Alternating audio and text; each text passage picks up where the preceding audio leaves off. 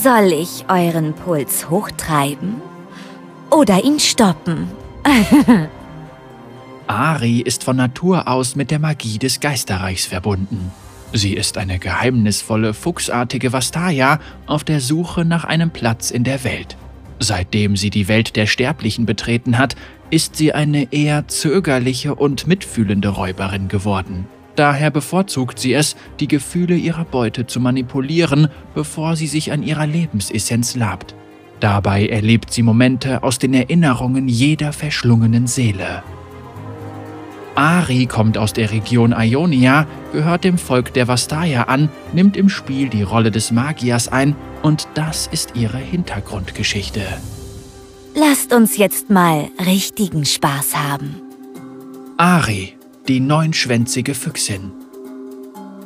Aris Herkunft ist ein Mysterium, selbst für sie. Sie kennt die Geschichte ihres vastayanischen Stammes nicht oder dessen Stand verglichen mit den anderen. Nur die beiden Edelsteine, die sie schon ihr ganzes Leben lang bei sich trägt, können einen Hinweis auf ihre Herkunft geben. Tatsächlich reichen ihre frühesten Erinnerungen in die Zeit zurück, als sie in den nördlichen Ausläufern des Shongsan mit den Eisfüchsen umherstreifte. Obwohl sie wusste, dass sie keine von ihnen war, sahen sie in ihr eine deutliche Verbindung zu ihresgleichen und akzeptierten sie in ihrem Rudel. Dennoch spürte Ari in dieser wilden, räuberischen Zeit eine tiefere Verbindung zu den Wäldern um sie herum. Mit der Zeit verstand sie, was durch jede Faser ihres Wesens floss. Die Magie der Vastaya und des Geisterreichs auf der anderen Seite. Ohne einen Lehrer brachte sie sich selbst bei, diese Mächte für sich nutzbar zu machen. Meistens stimulierte sie damit auf der Jagd nach Beute ihre Reflexe. Wenn sie vorsichtig vorging und nah genug herankam, war sie sogar in der Lage, ein in Panik geratenes Reh zu beruhigen, damit es selbst dann noch ganz gelassen blieb, als sie und ihr Rudel die Zähne in sein Fleisch schlugen. Die Welt der Sterblichen war für Ari so weit entfernt und verwirrend wie für die Eisfüchse, doch aus ihr unbekannten Gründen fühlte sie sich stets von ihr angezogen. Vor allem die Menschen waren grobe und ruppige Kreaturen, und wenn eine Gruppe Jäger in der Nähe ihr Lager aufschlug, beobachtete Ari sie aus sicherer Entfernung bei ihrem grauenvollen Geschäft.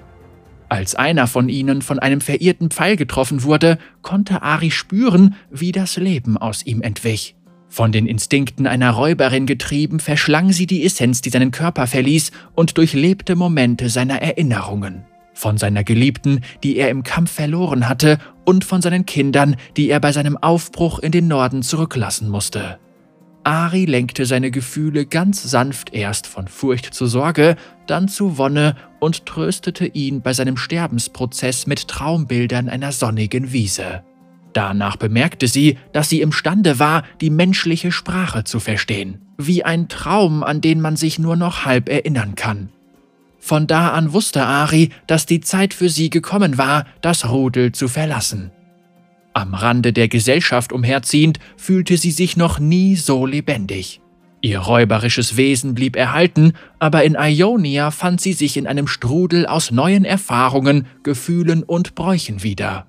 Die Sterblichen schienen auch an ihr Gefallen gefunden zu haben, was sie des Öfteren zu ihrem Vorteil nutzte, indem sie ihre Essenz verschlang, während sie ihnen Traumbilder voller Schönheit, Halluzinationen von tiefer Sehnsucht und bisweilen Träume großen Kummers schenkte.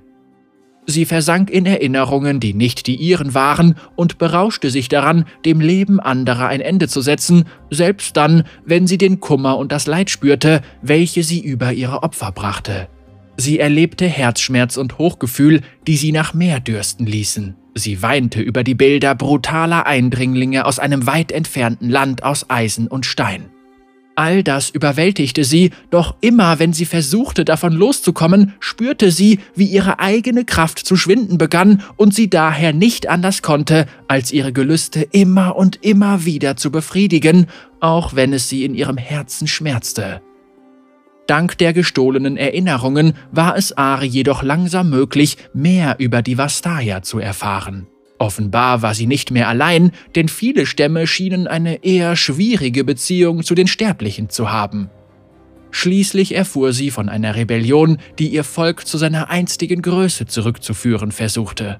Womöglich war dies das Bindeglied zu einer Vergangenheit, an die sie sich nicht erinnern konnte. Mit den beiden Edelsteinen in der Hand machte sich Ari auf die Suche nach ihresgleichen. Nie mehr würde sie sich auf die geliehenen Erinnerungen und fremden Träume verlassen. Wenn es noch eine Spur ihres Stammes in Runeterra gibt, dann wird sie sie finden. Vertraust du mir nicht?